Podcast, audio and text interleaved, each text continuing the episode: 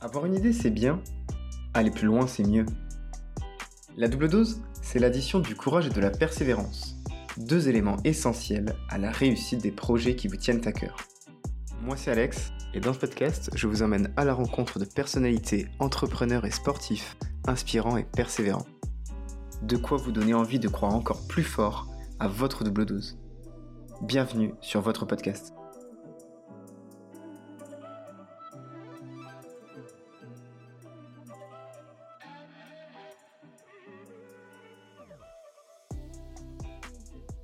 Eh bien, on est bien. Nous voilà, nous voici chez Forbes de France avec son CEO, Dominique Bussot. Comment ça va? Très bien, merci de me recevoir dans votre podcast.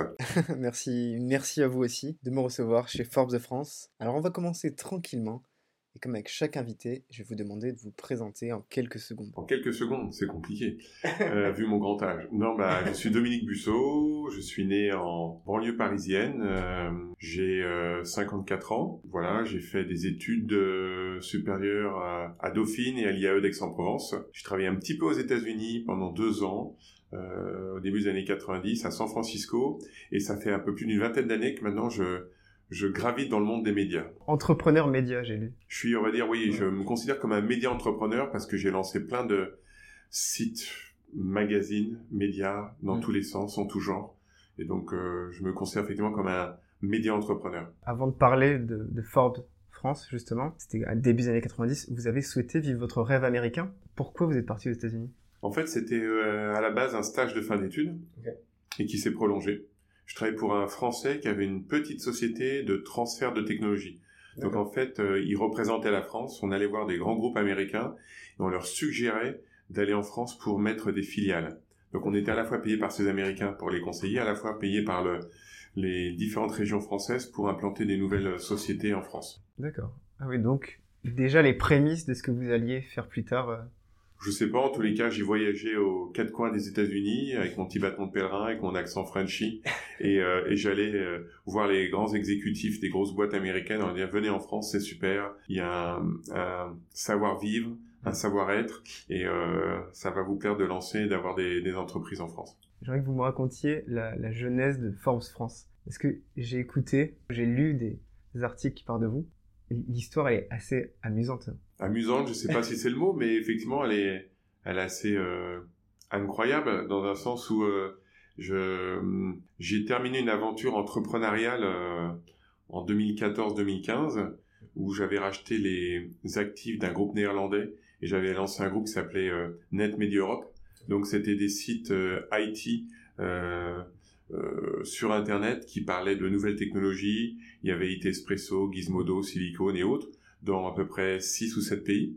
Donc c'était plutôt pas mal. J'ai fait ça avec un fonds d'investissement. Puis à la fin, on s'est un petit peu... Euh, on n'était pas alignés, on va dire. Euh, donc ils m'ont demandé gentiment de quitter la société. Ce qui est toujours un petit peu douloureux quand on monte une société pratiquement de A à Z. Bref, euh, la suite a été un petit peu tragique pour la société. C'est bien dommage, mais c'est comme ça. Les fonds ne font pas toujours les bons choix. Enfin bon, c'est pas le sujet d'aujourd'hui. euh, on pourrait revenir maintenant si vous voulez. non, non, et donc, et voilà, et donc je me suis dit, bon, alors, euh, il faut que je me relance dans une aventure média entrepreneuriale, n'est-ce pas? Et euh, j'avais trois choix. Ouais. Soit je lançais euh, busso.com, mais bon, ça allait prendre un petit peu de temps à être connu, euh, à être reconnu.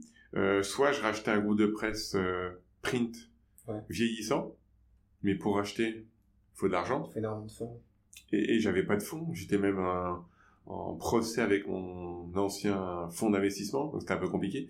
Soit comme je l'avais fait à l'époque avec Gizmodo, que j'avais lancé Gizmodo en Europe euh, sous un accord de licence, je me dis tiens, je vais aller aux États-Unis, voir quelques marques médias et voir la marque que je pourrais importer en France.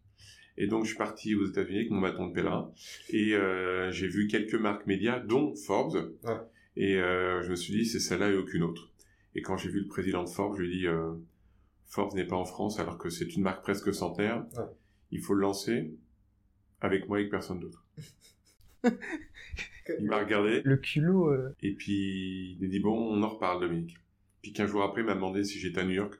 Et là, il m'a convoqué euh, auprès de ses huit euh, vice-présidents, technologie, marketing, sales, distribution, etc. Il a dit, bon, alors ok, pourquoi on ferait Forbes en France et avec toi? Explique-nous. Ah et voilà comment tout a débuté. Et, pour la petite histoire, vous, étiez à New York quand tu vous a appelé? Alors, euh, la première fois, j'ai fait un call avec son VP des licences qui m'a pas pris au sérieux. Et 15 jours après, je l'ai rappelé en lui disant, bon alors, on vous avait parlé, on fait quoi? Et je sais pas trop, j'ai dit, écoutez, je suis à New York, on peut se voir. On peut déjeuner ensemble demain midi. En fait, j'étais à Paris. et le lendemain matin, j'ai pris un avion pour être à l'heure du déjeuner et déjeuner avec lui et faire le pied de grue pour ensuite voir le, le CEO de Forbes US. L'histoire, l'histoire, elle est excellente. presque un livre, on pourrait presque en écrire un livre. Ouais, un livre, une photo, une série, un roman, ce que vous voulez. Et, de ça en découle euh, presque une citation, une phrase que moi j'adore, c'est rien, c'est le début de tout. Et je pense que si j'écrivais, si j'écrivais pardon, une, biographie, je pense que ce serait peut-être le titre de mon autobiographie. Rien, c'est le début de tout. Est-ce que vous pensez euh, qu'on peut partir de rien? Est-ce que c'est possible partir avec rien? Alors, complètement rien, c'est possible, c'est compliqué. Et après, euh, rien, ça veut dire quoi partir de rien?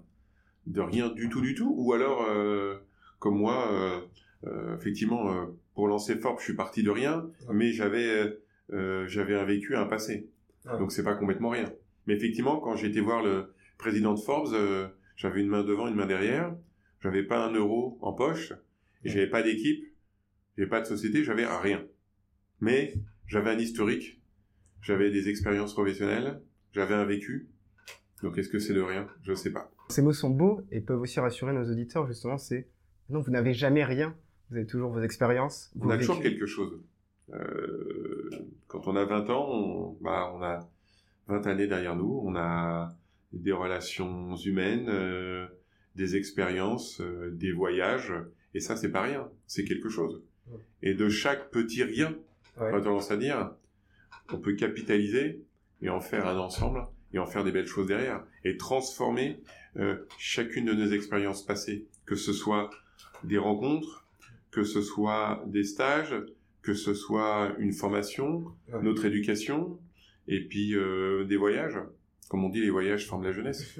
et moi, j'ai fait beaucoup de voyages euh, quand j'étais jeune, et effectivement, ce, fut très euh, fructueux, on va dire. Ouais, ça, ça, vous a énormément servi, et les États-Unis aussi, notamment, vous ont apporté, peut-être dans la manière de travailler ou la manière d'interagir professionnellement? Ah, C'était une fenêtre ouverte sur le monde où euh, tout était possible.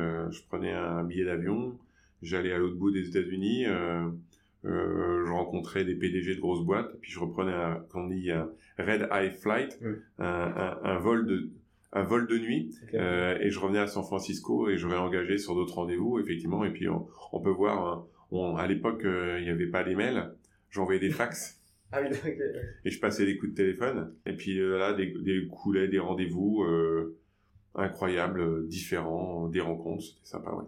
En, en France, c'est possible ou pas tellement ce, ce, type de cette manière de voir le, le monde du travail? Est-ce que c'est possible? Il y a 20-25 ans, c'était compliqué parce que euh, on n'est pas les des règles des gens, euh, on n'est pas d'email, euh, donc on faisait ça par fax, c'était compliqué. Mais aux États-Unis, bon, ça passait. Vous savez, euh, une personne est une personne, la hiérarchie, on s'en fichait et tout.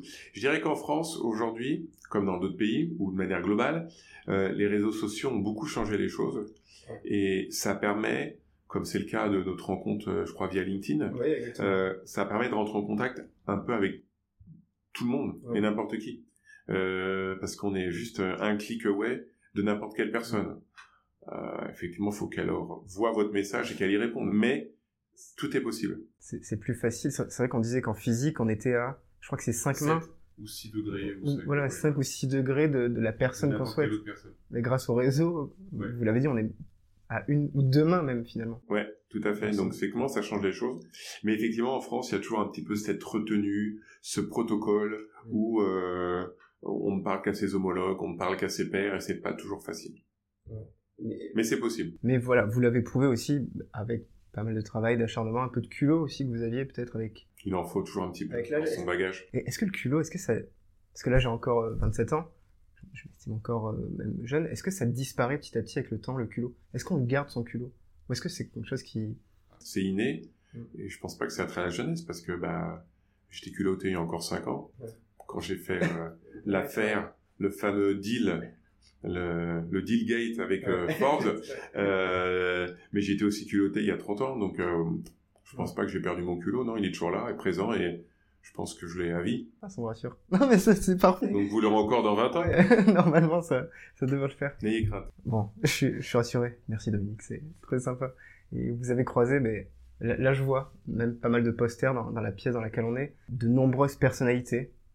Des Bernard Arnault, par exemple, des millionnaires, vous avez croisé. Milliardaire. Peut-être des milliardaires aussi. Hier, je déjeunais avec un, un milliardaire euh, qui est un groupe français qui s'appelle Moed Altrad. Je sais pas si ça vous parle. Oui. Sponsor du, du, du 15 de France d'ailleurs. Et surtout sponsor du, euh, enfin président du, euh, du club de Montpellier. Euh, on a déjeuné ensemble hier. Euh, je l'avais vu il y a trois ans, jour pour jour. Ok. C'était une très belle rencontre et on s'est appelé il y a quelques semaines. Et là, euh, il m'a invité déjeuner hier. On a passé deux heures très agréables ensemble à parler de nos business respectifs. Ouais. Et euh, voilà, il y a des gens, des rencontres qui ne s'oublient pas et qui sont assez incroyables. Euh, euh, c'est un Syrien qui est arrivé en France à l'âge de 20 ans. Il ne sait pas parler un mot de français. Aujourd'hui, il a un groupe qui fait plusieurs milliards d'euros de chiffre d'affaires et très rentable. Donc respect. Admirable. Je vois effectivement des gens tous les jours incroyables. Et si vous pouviez comparer, alors je sais pas si on peut le dire peut-être là sur le podcast justement, mais entre les héritiers et les self-made men, les gens qui se sont fait un petit peu tout seuls, est-ce qu'il y a des vraies différences? J'ai rencontré peu d'héritiers, pour être honnête. La plupart des gens que je vois, c'est des self-made men. Et des fois, des héritiers ne sont pas forcément vraiment des héritiers. Ouais. Alors, il y a des vrais héritiers où ils sont là juste pour bouffer ce qui a été fait avant, Ouais. apparemment. Mais des héritiers qui ont développé, déployé ce qui a été fait par leur euh, génération précédente. Donc, euh, voilà. Il y a, il y a deux types d'héritiers, entre guillemets. Il y a les héritiers entrepreneurs, héritiers repreneurs, et il y a les héritiers euh, oisifs. Pour profiter. Voilà. Et cela ne m'intéresse pas. Parce que sur Forbes, chez Forbes, on veut parler de belles aventures entrepreneuriales, de belles histoires, de belles success stories. Forbes, qu'on remette un petit peu pour les auditeurs, c'est c'est 900 000 visites mensuelles, je crois, sur le site? Alors non, euh, Forbes, c'est 2 millions de visiteurs uniques par mois. Ok. Euh, c'est 100 000 euh, le tirage du magazine tous les trimestres. Ouais. Euh, et Forbes, euh, globalement, c'est né en 1917 aux États-Unis par John Malcolm Forbes. Euh, il a lancé le premier ga- magazine sur l'entrepreneuriat donc en 1917. Mm. Euh, le magazine euh, a plus a pratiquement un million d'abonnés euh, aux États-Unis et dans le reste du monde et euh, le site génère plus de 100 millions de visiteurs uniques par mois. Alors US et reste du monde puisqu'ils Ouais. sont en langue anglaise donc le monde entier peut accéder au site euh, Forbes.com. Si je vous donnais l'occasion de le, le- le rencontrer, ce, ce monsieur Forbes de 1917, qu'est-ce que vous aimeriez lui dire? Je dis bah on fait un deal ensemble. Vous auriez essayé Let's strike a deal. déjà dès l'époque. Et, et ce que je remarque, et bien sûr, alors en plus j'ai un exemplaire de, de Forbes dans mon sac. Je, je suis aussi lecteur du Quel numéro vous avez? Euh, le tout dernier. Celui avec euh, Alain Ducasse en couverture. Exactement, le voici. Il faudrait que vous me dédicaciez euh, d'ailleurs. Avec plaisir. Je continue, je, je lisais aussi les sites internet, parce que je lis encore des sites internet. euh, des, des Pourquoi médias. encore? Parce que tout les le gens, les, euh, les gens vont sur les réseaux sociaux maintenant. ça Exactement, tout le monde dit oh, moi je lis des tweets, je lis des articles Facebook, etc. Il y a une partie sur le site qui s'appelle Femmes at Forbes. Tout à fait.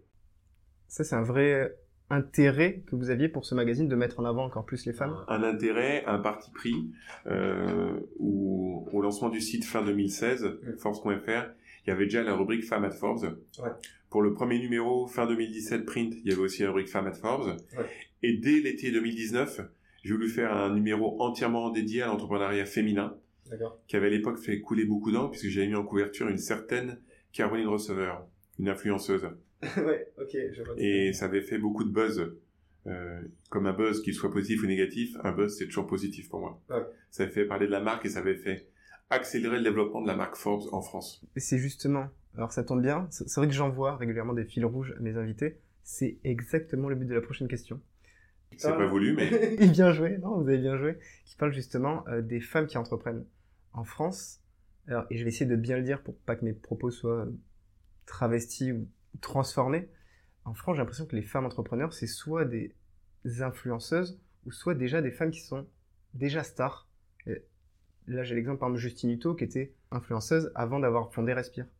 Caroline Receveur, vous le disiez, quand on demande à des femmes qui entreprennent quels sont vos modèles, elles vont nous dire, euh, alors moi c'est euh, Iris Mittener, Laurie Tillman.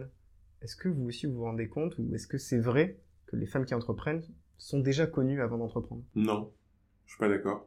Il y a dans notre classement, dans notre palmarès, des, vous savez, les Search Under 30. Ouais. Alors effectivement, vous avez Justine Auto sur la promotion 2021, mais pas que. Ouais. On a d'autres femmes que vous ne connaissez pas, qui ont lancé des entreprises, euh, qui sont lancées. euh, ça peut être euh, Green God, je pense à une, euh, c'est aussi Ah, une banque en mode, ligne. euh, mode caillou, je crois. Exactement, Ouais. mode Caillou. On peut pas dire qu'elle était influenceuse, elle, de son côté. Elle a lancé son entreprise.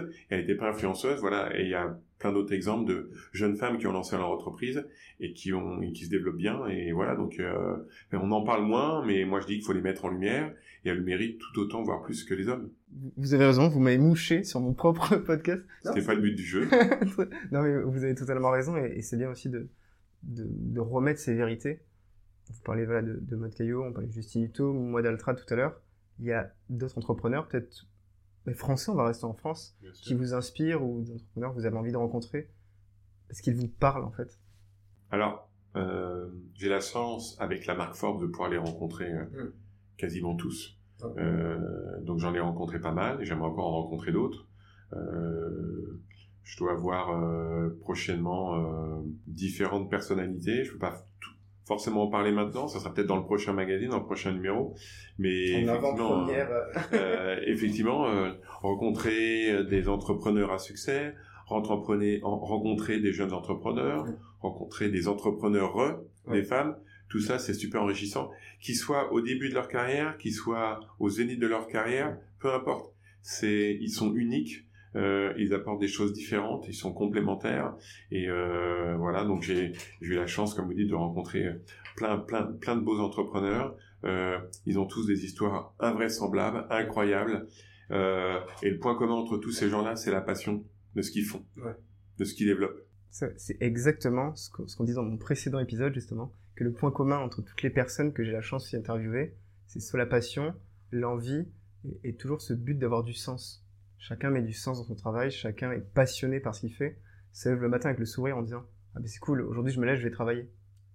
C'est formidable je trouve de, de se lever comme ça. Comme moi ce matin, ce matin je me suis levé, c'est pareil, je me suis dit Mais c'est cool, tout à l'heure je pars en interview. Et c'est passionnant, je trouve, d'avoir euh, cet état d'esprit le matin. C'est essentiel. S'il n'y a pas de passion, il n'y a pas d'envie. S'il n'y a pas d'envie, il n'y a pas de réussite. Et la réussite, il y a un point important sur la réussite, c'est l'argent, évidemment, qu'on peut forcément lier ou non. Et là, c'est une question un peu plus euh, tatillonne, c'est parce qu'on est en France. L'argent, la réussite, les milliardaires, souvent ça fait jaser, c'est peut-être un peu tabou. C'est pas dur d'avoir un média qui parle milliardaire, qui parle millionnaire, qui parle argent dans un pays comme la France. Alors, à la base, Forbes est un média sur l'entrepreneuriat. hmm. Et on va arriver dans deux secondes au milliardaire. Mais entre être entrepreneur et être milliardaire, il y a un chemin, il est très long, il y a plein d'embûches. Donc, quand on entreprend, on échoue énormément. Vrai. On essuie beaucoup d'échecs. Avant de réussir, il faut avoir échoué. Et de nombreuses fois. Plus on a échoué, plus on est en passe de pouvoir réussir. Une fois qu'on a réussi, qu'est-ce que ça veut dire la réussite? Avant tout, la réussite, c'est avoir développé une entreprise, développer un concept, une idée, un produit, un service, développer des emplois, donc créer de la richesse pour la collectivité, Créer de la valeur, c'est ça. créer de la valeur, et, in fine, si on s'est pas trop planté. Si on a plutôt bien géré tout ça, potentiellement, on peut soi-même s'enrichir et gagner de l'argent, et, in fine, devenir millionnaire, voire milliardaire. Mais je peux vous dire, entre le moment où vous lancez votre entreprise Ouais, et vous devenez milliardaire, déjà il se passe de nombreuses années, et le pourcentage de réussite, il est très très faible. C'est pas un, c'est pas un pourcentage, c'est un pourcent milliage, je sais pas comment on peut dire ça. Il y a une chance sur très peu, parce que c'est simple, en France, il y a 42, il y avait l'année dernière, en 2021, 42 milliardaires. Ok? Combien de personnes entreprennent chaque année? C'est pas des milliers, c'est pas des dizaines de milliers, c'est des centaines de milliers de personnes. Combien il y a de nouveaux milliardaires par an? Des fois c'est 1, des fois c'est 0, des fois c'est 2. Vous savez le pourcentage de réussite? Il est très très très très faible. Alors, C'est pas pour ça qu'il faut pas y aller, hein. Oui. Puis c'est pas pour devenir milliardaire qu'il faut entreprendre. C'est ça, surtout. Mais effectivement, donc on peut faire le lien entre entreprendre, être milliardaire. Mais alors la, la- le chemin est long et parsemé d'embûches. Autant jouer au loto, peut-être, ce serait plus rapide. Ah complètement, il y a plus de chances de gagner au loto que de devenir milliardaire en entreprenant. Ça je vous le confirme. Mais si on fait ça pour ça, ben, il faut pas le faire. Il faut entreprendre parce qu'on a envie d'écrire une belle histoire, une belle page, de créer, d'inspirer C'est pour ça qu'il faut entreprendre. Et puis, le side effect, c'est quelque part, effectivement, des fois, on peut gagner un petit peu d'argent. Au pire, au, pire, je, au pire, au pire, je deviens millionnaire. Et puis au pire, bah, on va payer beaucoup d'impôts.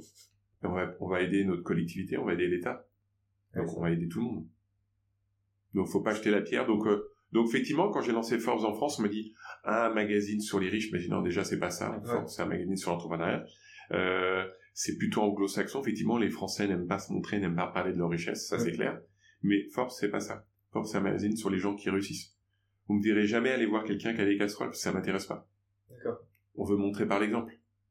On va pas enquêter, on veut dire voilà. Regardez, Moed Altrad, coupe Altrad. Il a acheté une petite boîte d'échafaudage, euh, trois brouettes, euh, deux échelles. Regardez aujourd'hui. Euh, c'est lui qui restaure les plus grosses centrales nucléaires dans le monde entier. C'est vrai. Voilà. Bah, il a réussi. En arrivant à 20 ans en France, en plus, c'est ça que... Voilà, il parlait pas un mot de français. La France lui a donné beaucoup, il lui rend. Ouais. Il a décidé de rester en France, de payer ses impôts en France, d'aider l'écosystème français et de sa région de Montpellier. Voilà. Et moi, je dis que c'est beau, c'est incroyable. Il en faudrait beaucoup plus d'exemples comme cela pour inspirer les jeunes et toute une génération. Et c'est des exemples que, que, que, vous mettez en avant dans Forbes, que j'essaie aussi à une petite échelle de mettre en avant justement avec ces rencontres, ces personnes inspirantes qui ont des passions, qui sont passionnés aussi de leur métier. Et là, ça va être le petit instant un peu surprise. C'est une surprise que j'ai dans mon sac, parce que ça parle de votre passion. Alors, je vais le sortir. Attention. Alors, attention, chers auditeurs, voilà, vous ne voyez pas évidemment. Alors, voici, c'est un petit cadeau. Là, vous, n'imaginez pas la tête de Dominique qui me regarde justement, alors que je me trompe pas sur le nom du, du, modèle. Voilà, c'est une. Alors, je sais pas si vous, chers auditeurs, vous vous rappelez euh, ces petites majorettes, les petites voitures. Et là, c'est une Chevrolet Camaro. Alors, pourquoi Pourquoi on y vient? Est-ce que vous êtes passionné euh, de voitures, de sport extrême, de sport de glisse. Vous êtes aussi né en 1967, l'année de sortie de ce magnifique petit véhicule. Donc voilà. Qui est pour les 3 ans et plus. voilà, donc... donc j'ai le droit d'utiliser. C'est gentil. C'est une délicate attention. Effectivement, j'aime bien les, les vieilles voitures aussi. Ouais. Euh, j'ai moi-même une vieille Ford Mustang ouais. de 1967. D'accord. Mais elle est née en 64 première Ford Mustang est sortie en avril 64. Mais moi, j'ai un modèle 67 décapotable que j'ai acheté lors de mes pérégrinations euh, outre-Atlantique. Ah oui? Oui. J'ai traversé les États-Unis avec d'est en ouest. Ça, c'est beau. La route 66 Entre autres. Ouais. tout à fait. Donc, effectivement, petite major. Et j'aime bien, effectivement, tout ce qui est sport de glisse, euh, vieille voiture, euh, euh la vitesse, ce genre de choses. Est-ce que c'est euh, juste pour vous prouver quelque chose? Est-ce que c'est pour ne penser à plus rien? Est-ce que c'est pour vous libérer d'un stress? Non, parce que je suis pas particulièrement stressé, mais j'ai toujours aimé euh, euh, l'intensité, euh, les sensations fortes, et effectivement faire de la chute libre, faire du snowboard. rouler vite en voiture ce retour d'Allemande où la vitesse n'est pas limitée, je tiens à préciser. Au-delà de 300 km heure, en Bugatti Chiron, par exemple, il y a quelques mois, bah ça j'aime bien, effectivement. Ça sort de l'ordinaire. Moi, l'ordinaire, euh, ça me convient pas. Moi, c'est l'extraordinaire. L'extraordinaire. C'est mon quotidien. J'aurais tendance à dire. C'est vrai. Donc, vous rendez aussi votre quotidien extraordinaire. J'essaye. Je tends à le faire. Ouais, le plus possible. Euh, vous, je sais pas si vous regardez un peu Netflix. Il y a eu la série Drive to Survive. C'est une série qui, qui, qui suivait le quotidien des pilotes de Formule 1 pendant une saison. Non, je l'ai pas vu encore celle-là. Mais elle, pourrait peut-être vous plaire parce que justement, j'ai plein d'amis même ami, ami IE, qui ne suivait pas du tout la Formule 1. Et, je, fais un petit coucou à Dani d'ailleurs, avec qui on a échangé hier de ça. Elle, elle a suivi la série Netflix et depuis elle est fan de Formule 1. C'est vrai? Ouais, donc comme quoi c'est voilà, c'est une série qui peut, euh, qui peut donner des envies. Bah écoutez, je vais regarder cette série alors. Et qui pourrait vous donner envie de devenir pilote de Formule 1. Est-ce est que vous auriez aimé être pilote de Formule 1 à une époque? Mmh, Je sais pas, peut-être. Euh, pilote de rallye, pilote de Formule 1, euh, pilote de voiture de course, ça doit être assez intense, effectivement. Hein dangereux mais intense. Paris-Dakar, ça, vous pouvez encore le faire? Ah ouais, j'y ai pensé à ça à une époque, faire le Paris-Dakar. J'ai des amis qui l'ont fait, euh, qui le font toujours. Euh, effectivement, c'est une sacrée aventure. Euh, pourquoi pas Mais il n'y a pas d'âge pour faire le Paris-Dakar, donc euh, tout est possible. J'ai déjà fait, alors, une course que j'ai fait, j'ai fait le Tour de France auto, en véhicule de collection. Ah, ça je vois. En Mustang. Ça s'est bien passé? Ça s'est bien passé. Je suis arrivé à bon port. C'était Paris, l'arrivée était à Nice. Donc là, vous avez fait vos études quasiment? Euh, c'était à Aix en Provence. Ouais. tout à fait. Le sud. Euh, C'est quoi, là, on parlait un peu de, de vos passions, c'est quoi le quotidien au final du, du CEO de Forbes ça, ressemble à quoi une journée Ça ressemble à quoi une journée de CEO de Forbes Alors, ça peut être euh, enchaîner euh, six rendez-vous dans la journée, euh, des meetings, des interviews, euh, des déjeuners, des dîners. Ça peut être ça. Ça peut être être au bureau en bouclage et euh, euh, travailler sur mes papiers, travailler avec les différents rédacteurs pour euh, finaliser le magazine. Et ça peut être euh, partir en conférence ou en France ou à l'autre bout du monde, aller essayer des voitures aussi. ça m'arrive régulièrement. voilà, mais la plupart du temps, c'est les rencontres. Les rencontres. Et quelques voyages. Et c'est ce qui vous anime au final, ces rencontres, c'est. Ouais, c'est ce qui me m'alimente c'est ce qui m'énergise, on va dire. Et de, depuis tout petit, est-ce, que même petit, vous étiez une personne qui adorait les rencontres, qui, qui, était, ben, vous disiez tout à l'heure culotté, est-ce que vous aimiez voilà, rencontrer des personnes, échanger, parler? Oui, je pense que j'aimais bien euh, faire des choses, euh, des petits business. Euh, quand j'étais jeune, je, je, jouais au tennis. Et puis, je cassais souvent des cordages, et ça me fatiguait. Ça coûtait beaucoup d'argent. Et je me suis dit, je dis à ma mère, bon, tu me finances, je te rembourserai après. Elle m'a acheté une machine à corder, j'ai commencé à corder mes propres raquettes. Mais dans le club de tennis où j'étais, je cordais la raquette de tout le monde aussi.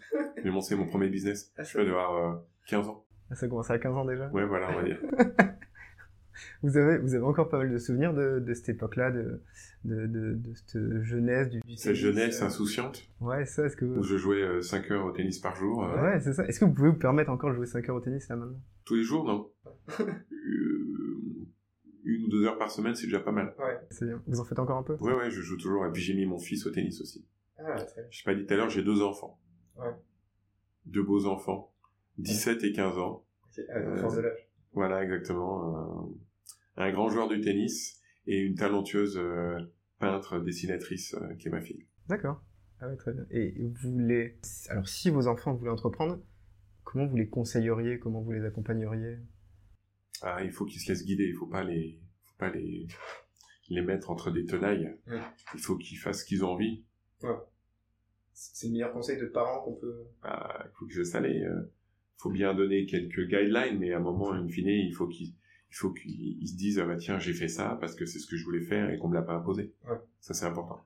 Et c'était, et si je peux me permettre, est-ce, est-ce que c'était aussi votre cas quand vous étiez enfant? Est-ce que vos parents vous ont un peu poussé? Est-ce qu'ils vous ont aussi euh, conseiller, aiguiller oh, J'ai malheureusement perdu mon père, j'étais tout petit, donc euh, il n'a pas pu trop intervenir sur mon éducation. Mais ma mère, euh, elle m'a, entre guillemets, un petit peu poussé à faire des études, mais ça, elle avait complètement raison. Après, à l'époque, je voulais être prof de tennis, euh, moniteur de ski, champion de ski, champion de tennis et tout. Et bah écoute, fais, fais, ton expérience, puis tu verras bien. Et puis bon, finalement, j'ai eu un accident, donc j'ai pas pu faire ni l'un ni l'autre, mais j'ai fait des études, et puis voilà, et puis Maintenant, le, les sports, euh, le sport reste euh, des passions, donc c'est très bien. Et puis je peux pratiquer le sport dans le cadre de fois de mon travail, comme euh, une autre belle rencontre que j'ai fait il y a un peu plus d'un an, c'est avec Patrick Moratoglou, je sais pas si ça vous parle. Le, le coach. coach. de tennis de Serena Williams, très connu. On a, on a fait une petite partie de tennis ensemble dans une académie à Sofia. Ah et c'était sympa de jouer un petit set avec Patrick Moratoglou. Il, il tape bien il va au niveau 1 ou 0 encore, donc c'est quand même pas mal. Il m'a dit, on avait fait une petite photo, j'ai posté sur Insta, il m'a dit, You have a strong game, Mr. Busso. En venant du coach de Serena Williams, je me dis, bon, ça va, j'ai pas tout perdu, quoi. Tout se passe bien. Vous, vous pensez te, tenir euh, combien de sets euh, sur euh, Serena? Ou combien de jeux vous pensez gagner contre Serena? Contre Serena, je pense à peu près 0. Ah, c'est forcé. Alors je reviens pareil, je reviens, mais là, il y a longtemps aussi, exactement, l'année de votre naissance. Oui. Alors que je dis longtemps, que je me trompe pas dans ce que je dis, attention. vous êtes né le jour de la sortie de l'album des Beatles, qui est Sgt Pepper Lonely Hearts Club Band. Qui est sorti le 3 juin Qui est sorti le 3 ou le 4 juin, donc on est à peu près sur, euh, sur les mêmes dates. Qui est apparemment l'un des plus grands albums de l'histoire euh, de la musique. Est-ce que vous aussi, la musique, ça vous plaît? Est-ce que ça vous passionne?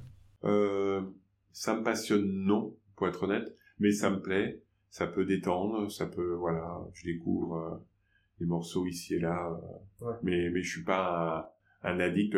Ah, j'étais petit, euh, j'avais acheté quelques 45 tours. Euh, ça plane pour moi, euh, des trucs, je ne sais pas vous dire les titres. mais voilà.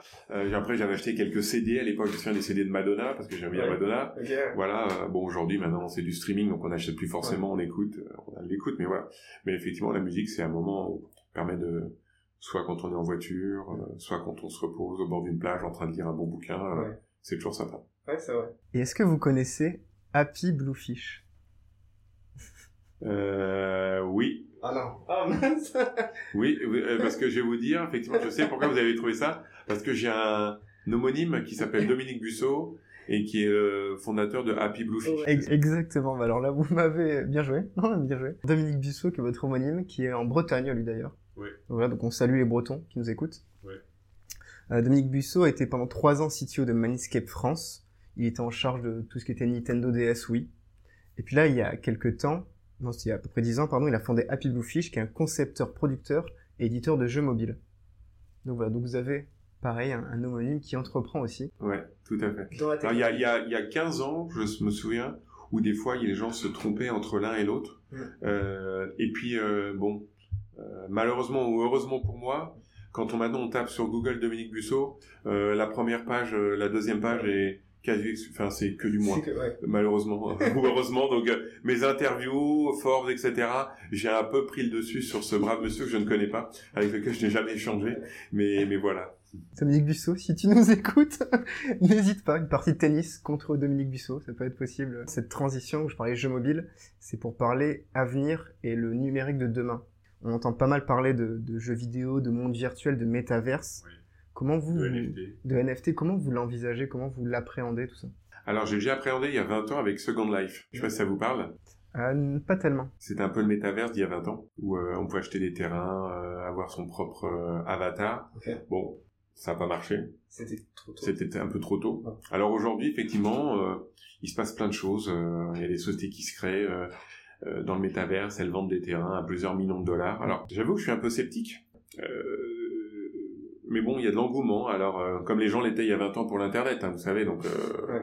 moi, j'étais assez early on sur Internet, parce que dès 95, je vendais de la pub sur Internet. Donc, ça- Ouais. moi, j'ai cru depuis le début. J'ai vu la, la capacité, la possibilité de se... La, la pub des newsletters aussi, je crois que vous faisiez. Oui, oui, j'ai lancé les premières newsletters en France début 96. Donc moi, j'ai toujours été pour. Là, le métavers, je suis un peu plus... Enfin, le métavers, oui, le, le monde virtuel, je suis un peu plus sceptique maintenant. Ça peut fonctionner. Ouais. Euh, mais je pense qu'il y a peut-être une bulle. Alors, comme euh, le bitcoin, les crypto-monnaies, euh, je pense c'est une lame de fond qui va rester. Est-ce que ça va être sous cette forme aujourd'hui ou ça va se transformer? En tout cas, il y a quelque chose, pas de l'au-delà, mais quelque chose dans le monde virtuel, digital. On est capable de faire des choses incroyables, on est capable de voyager en 3D, ce genre de choses. Donc, il y a un business model, il faut juste qu'il soit cohérent et qu'il soit pas uniquement une bulle. Il faut que ça serve des intérêts, que ça rapporte du chiffre d'affaires et que ça soit rentable. Quoi. Mais à un moment, je me suis dit aussi, je me suis dit, mais c'est n'importe quoi, c'est NFT. J'y comprenais rien non plus aussi. Je me suis un peu renseigné. Je me suis dit, mais en fait, et là j'ai l'exemple de Sora en tête avec Nicolas Julia. En fait, je me dis, mais en fait, c'est comme les cartes Panini qu'on avait à l'époque, ou des cartes Pokémon qu'on s'échangeait dans la cour. Sauf que là, la cour, ben, ça devient le monde virtuel, tout simplement le, le monde sur lequel on évolue. Donc c'est un peu ce parallèle que je fais. Je me dis, en fait, c'est pas si bête. On y réfléchit côté Forbes, euh, partie NFT et autres, euh, parce que je pense que là, la NFT, le crypto art, il y a, il y a quand même Ouais. quelque chose qui est en train de monter tout doucement, donc euh, pas complètement anodin. Mais ça crée des nouveaux riches aussi, si on peut. Alors il y a effectivement les nouveaux riches de la crypto, euh, il y aura bientôt les nouveaux riches du métaverse euh, à Ouais. suivre. On fera un classement spécial Forbes à nous lire dans nos colonnes prochainement. Le, le- le plus riche du monde virtuel, c'est ça. Voilà, exactement. peut dire ça comme ça. On va approcher, voilà, tout doucement, de la fin de cette interview, qui était, Déjà? On peut continuer encore, qui, était, qui, est- non, qui, qui était passionnant en tout cas, et j'étais ravi d'en apprendre encore plus sur vous. J'ai vu que vous avez fait votre travail. Vous avez fait votre, vos recherches. On a essayé un peu, un peu journaliste sur les bords. euh, non, mais c'était, enfin, Ouais, c'était mon rêve quand j'étais petit, journaliste. Donc, c'est vrai que j'essaie de l'appliquer dans tous mes différents domaines. C'est une petite anecdote euh, au passage. Euh, hier, j'ai été interviewé pour une chaîne de télé. Ouais. Euh, on m'a demandé de parler de Hugues Hefner. Ça vous parle? Est-ce, est-ce que maman, tu ne m'écoutes pas, j'espère le, le patron de Playboy. Qui est euh, feu parton de Ouais. Playboy, qui est décédé en 2017. Vous voulez me parler un peu de sa, sa vision entrepreneuriale et comment il a monté sa société, comment il a fait coter en bourse, etc., etc. Ouais, donc euh, euh, voilà. Je déjeunais avec euh, Moed Altrad à, à midi 30. Ouais.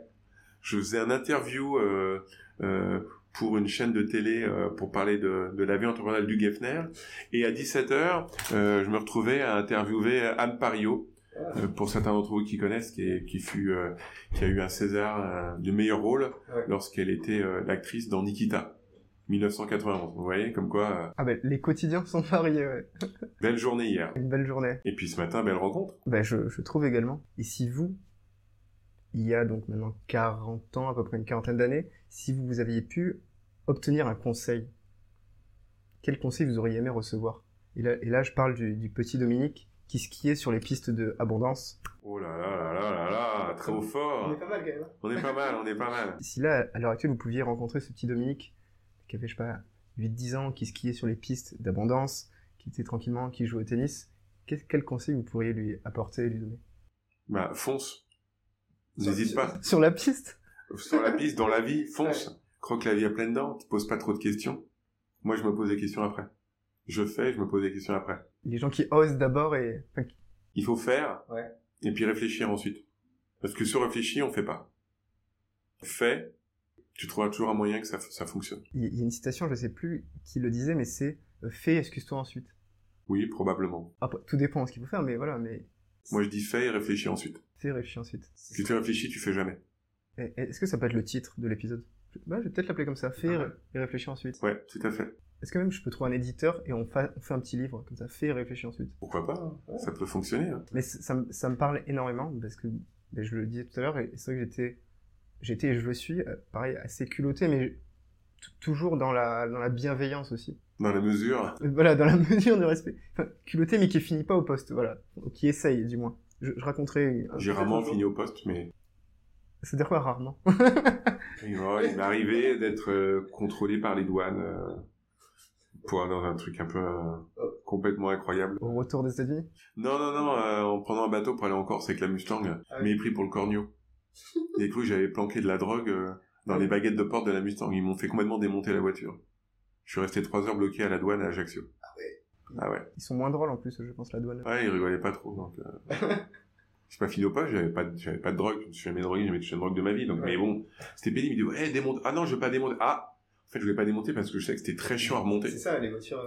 Et donc, euh, pff, oh là là, c'était pénible cette histoire. Un matin, à 6 heures du matin, euh, bonjour le réveil. Ah ouais, en plus. Et vous descendiez directement de Paris en plus? Non. Oui, j'avais fait Paris, Ah ouais, euh, Marseille, et Marseille le bateau, la nuit, et le lendemain matin, hop, euh, pff, début de vacances compliqué. Et vous n'avez pas d'autres anecdotes comme ça à nous raconter bah, C'est vrai que là, je vous prends de court. Une petite anecdote qui vous revient sur des rencontres, ou une rencontre, euh, je sais pas, inhabituelle, ou sur un malentendu. Ça peut arriver, des fois on fait des rencontres sur des malentendus. Là, maintenant, vous m'avez pris de court. Eh oui, bah oui. Non, mais y a- on- de toute façon, on, on a le temps. Vous m'avez dit tout à l'heure déjà, donc c'est bon, on est, on est encore bien. Continuez, ça me reviendra peut-être. euh, Non, voilà, sur des, sur des rencontres. Et non, c'est vrai, je le disais, voilà, pareil, j'étais euh, assez culotté, j'osais. Et c'est vrai que même à, à 10, à 10, à 18, 19 ans, je me rendais des fois dans des petites réceptions. Et voilà, je me faisais pas passer pour telle ou telle personne, mais j'étais droit dans mes baskets, avec assurance. Bonjour monsieur, quoi, mon nom n'est pas inscrit sur... euh, Ah mais si, mais je dois être... euh, Et, et puis j'essayais d'être gentiment, de parler, de discuter. Et puis après, la personne euh, qui me disait, ah mais si vous en faites pas, allez-y, rentrez. Donc voilà comment j'ai fait mes premières rencontres aussi professionnelles. C'est en osant un petit peu au culot, au bagou aussi. Certains disent voilà, quand vous avez du bagou, il faut euh, en profiter, mais dans, dans le bon sens. Donc c'est un petit peu ça, je rentrais, je profitais, je rencontrais des personnes. Tiens, bonjour, ah bah carte de visite. C'est l'époque où on, on lançait encore, et on donnait beaucoup de cartes de visite. on le fait plus aujourd'hui C'est has les cartes de visite? Je, merde, mince, Je- un, un peu moins, ce qu'un- Bon, bah, Vous n'aurez pas la mienne alors. Dommage. Mais ça se fait un peu moins. C'est vrai que beaucoup disent, voilà, tu me contactes sur LinkedIn ou un, un peu plus, euh, je sais pas, mais c'est vrai qu'à l'époque, on... LinkedIn n'existait pas à l'époque. Mais c'est pour ça aussi. Où c'était les débuts? En parlant d'une anecdote, euh, euh, au, au début de LinkedIn, euh, un certain entrepreneur français de l'époque qui s'appelait euh, Loïc Lemer, je sais pas si ça vous parle, Euh, non. euh, il m'a parlé du réseau, il me dit ouais, euh, il y a un petit réseau professionnel qui vient de se lancer là, c'était début 2000, hein, Ouais. et il me dit euh, j'ai- investi, je- tu devrais peut-être mettre quelques dis oh, de toute façon j'ai pas d'argent donc j'ai pas investi. Ouais. Et bien lui en a pris, parce que je crois qu'il a mis quelques à l'époque, c'était déjà pas mal, quelques centaines de milliers d'euros, c'est déjà Ah, beaucoup à l'époque mais il en a récupéré quelques dizaines de millions d'euros, hein, 15 ou 20 ans plus tard, quand ça a été racheté par Microsoft. Donc, euh, Finalement. on euh, peut pas toujours avoir le nez fin. vous, vous investissez un petit peu ou ou- J'ai jamais vraiment investi. Quand j'investis, ça s'est pas bien passé, donc euh, j'investis sur moi-même. C'est une valeur sûre. Ouais, c'est- la seule valeur que vous maîtrisez à fond. Voilà, exactement. J'ai qu'à m'en prendre qu'à moi-même si ça fonctionne pas. Ouais. Et, et là, je vois, mais juste derrière vous, Parce que là, je suis dans, dans, dans les petits bureaux de, de Force France. Euh, Il y, a une photo, mais je... oui, c'est vous d'ailleurs, avec Emmanuel Macron. Oui, ça c'était en 2000. C'était avant Forbes. Peut-être en 2015-2016, où il était à l'époque ministre de l'économie. Et j'avais rencontré dans une conférence, ça c'est à Tel Aviv. Vous alliez justement par, par hasard ou non c'est... J'étais invité par la personne qui organisait cette conférence, euh, qui était... Comment s'appelait cette conférence? C'était par Youssef Vardi, le fondateur de, de ICQ. Euh, Et euh, voilà, j'avais été invité. Il y avait une délégation de la French Tech. On peut voir sur son sur son costume, il y a le petit coq rouge. Ouais, c'est ce que je reconnais là, Voilà. totalement. J'avais pas encore lancé Force. Depuis, je l'ai recroisé à quelques occasions, mais là, à l'époque, j'avais pas encore lancé Force. Ah, parfait. Est-ce qu'il est abonné à Forbes Ah, il doit le recevoir à l'Élysée, bien sûr. Sûrement. Par porteur. Allez, on va, on va peut-être finir. Dernière petite question. La une de vos rêves de Forbes. Quelle serait cette une idéale ou la une rêvée? Ah, euh, ça fait quelques mois que je m'attelle à pouvoir interviewer, pour moi, un des entrepreneurs les plus emblématiques de ce 21e siècle, c'est Elon Musk. Hmm. Alors, il n'est pas français, certes, Ouais. mais bon, il est tellement inspirant, il est tellement incroyable. Alors lui, euh, il a peur de rien et il y va. hein. C'est impossible, à part c'est pour ça qu'il va y aller. Donc effectivement, j'aimerais bien. euh, il m'arrive de faire des exceptions à la règle et d'avoir des entrepreneurs qui ne sont pas français en couverture Ouais. de Forbes. Et ben lui, euh, quand il veut. Elon, si tu nous écoutes, on t'attend. mais, mais je pense, un jour, il m'a envoyé un message genre, yes, euh, j'ai écouté beaucoup ton podcast. Pe- Peut-être. Peut-être c'est possible. Quelque chose. Il faut bien parler avec Troy Dominic. Faire la- l'interview à la, à la français. Euh, voilà, comme ça, on ferait la couverture ou peut-être le premier Forbes qu'on ferait depuis l'espace. Voilà. Eh ben, on pourrait enregistrer, on fait un triple interview. Ouais. Vous prenez le papier, je prends l'audio et voilà, on, on se met tous les trois tranquillement depuis l'espace, depuis Mars. Depuis SpaceX. Et voilà, le premier épisode en apesanteur peut-être. Ça serait le canon. merci, merci beaucoup Dominique. Merci que- Alex. Est-ce que vous voulez peut-être euh, conclure euh, par... euh, je, je vous laisse le mot de la conclusion avant de dire au revoir à nos auditeurs. Bah, hum, c'est, en fait, c'est toujours sympa de faire un podcast. Alors bien sûr, ça dépend de la personne avec qui vous partagez ce podcast.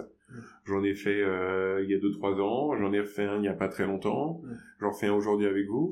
Effectivement, c'est toujours un, un exercice assez agréable, assez sympathique, euh, et puis vous donnez le change. Et j'avoue que vous m'impressionnez euh, sur vos recherches que vous avez pu guider, euh, dont euh, le fait que je dévalais les pistes euh, d'abondance euh, en Haute-Savoie euh, pendant de nombreuses années. Donc euh, bravo à vous.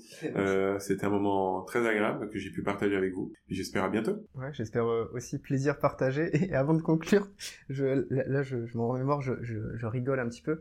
Donc, il y a cette petite majorette que, que je vous ai offert en cadeau. Au départ, le, le cadeau que je voulais apporter, c'était un morceau de fromage à d'abondance. Ah, c'est pas mal aussi. Mais c'est pas mal, mais sauf que dans le sac, c'est vrai que dans le métro, Ça ouais, ça aurait senti un petit peu. Donc, je me suis rabattu sur la voiture, valeur sûre. Et c'est une valeur très sûre. Merci beaucoup. Merci beaucoup Dominique, merci chers éditeurs de nous avoir suivis. On se retrouve très bientôt pour un prochain épisode. Euh, quant à moi, je vais prendre un, un petit café, je pense. On va faire ça. Et puis, bonne journée. À bientôt Dominique. Au revoir Alex. À Au revoir. bientôt. Yeah.